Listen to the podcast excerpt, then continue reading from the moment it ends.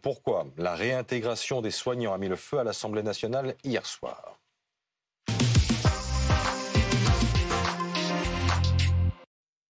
Avec nous pour en parler, Laurent Neumann et Philippe Corbet. Et on est également avec Thierry Amourou, le porte-parole du syndicat national des professionnels euh, infirmiers. La fin de journée réservée au groupe euh, LFI a donc euh, tourné au vinaigre cette nuit à l'Assemblée nationale. Vous savez qu'ils avaient jusqu'à minuit pour déposer des propositions de loi. Il a notamment été question de la réintégration des soignants non vaccinés pour pallier le manque d'effectifs actuels dans, dans, nos hôpitaux. Ça a vraiment tourné au vinaigre avec des invectives, petit melting pot ce matin. Écoutez. Vous êtes content d'avoir pu trouver euh, une petite mesquinerie euh, obstructive pour ne pas laisser une niche aller jusqu'au bout? Tu vas la fermer. Ah non Non, c'est pas possible. Venez, venez, venez. Descendez. Encore une fois. Madame la députée, descendez, prenez le micro si la présidente est d'accord. Moi, je vous laisse volontiers. Vous hurlerez dans le micro, ça évitera d'hurler dans les travées. Je m'étonne un tout petit peu, honnêtement, du niveau de tension que je n'ai jamais vu en 12 ans de Parlement. Ah, c'est un bel exemple de démocratie. Je vous remercie. On m'empêche de parler. Quelle image de l'Assemblée, une nouvelle fois, Philippe, sur un sujet extrêmement important. Il faut reprendre d'ailleurs ce sujet dans, par le début. Euh, tout part en fait donc d'une proposition des députés de la France insoumise.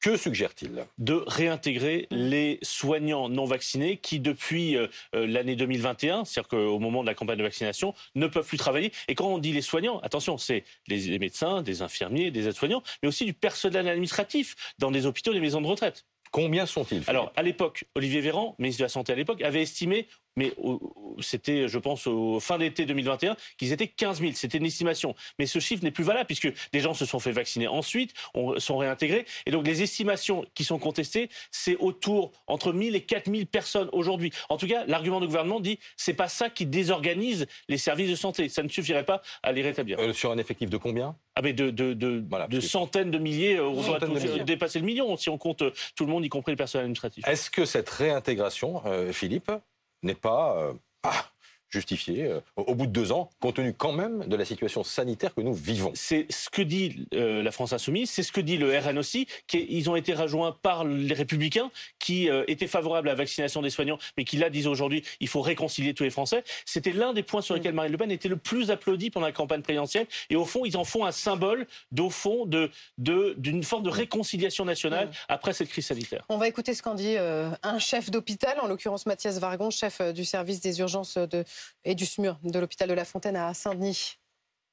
C'est une proposition de loi populiste. Hein. Ils savaient très bien que de toute façon, ça ne marcherait pas avant plusieurs mois, le temps des allers-retours entre le Sénat et l'Assemblée et les niches parlementaires. C'est pour récupérer des électeurs, c'est pas pour faire revenir des soignants.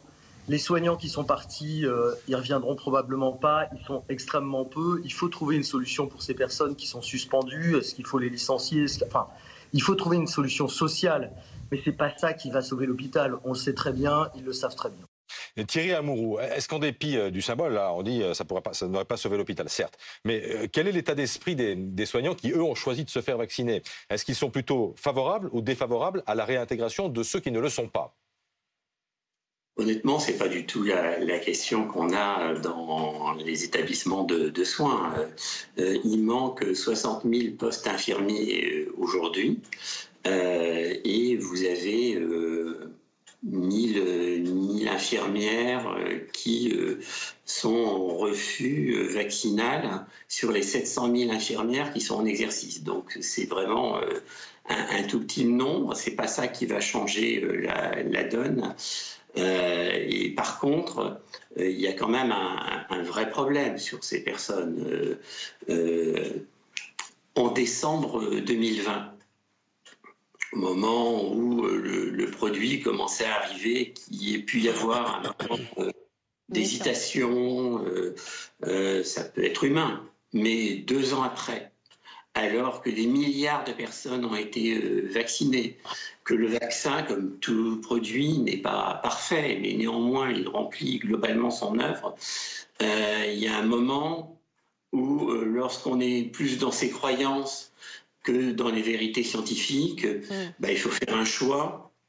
Et euh, je pense qu'il vaudrait mieux qu'ils se reconvertissent vers d'autres métiers qui permettent euh, l'expression de leurs mm. croyances.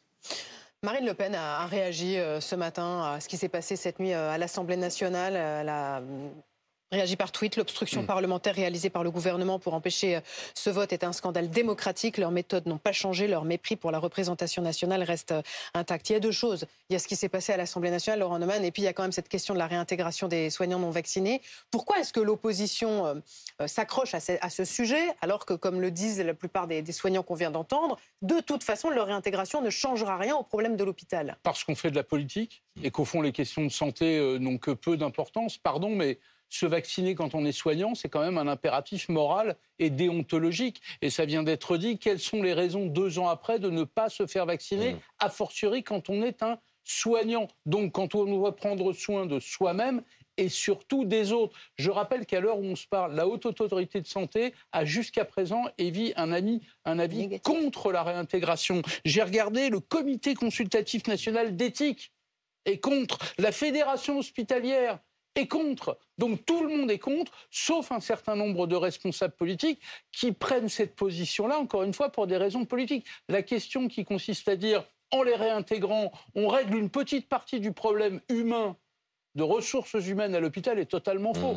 On parle de 600, 700, 800 infirmières sur 230 000. Donc on parle de n'importe quoi. La vraie question, c'est pourquoi des soignants refusent encore de se vacciner.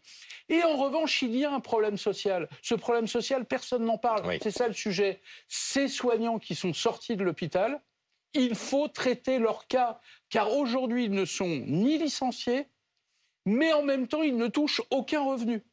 Et donc là, le moment est venu de trouver une solution Mm. sociale. Les réintégrer, non. Et puis juste une chose, mettez-vous à la place une seule seconde des autres soignants. Ceux qui, eux, ont fait l'effort de se, ce de se vacciner, même lorsqu'ils étaient un peu réticents, qu'ils avaient des doutes, Mm. qu'ils étaient inquiets. Ils l'ont fait quand même. Pourquoi? Pour eux, mais pour leurs patients.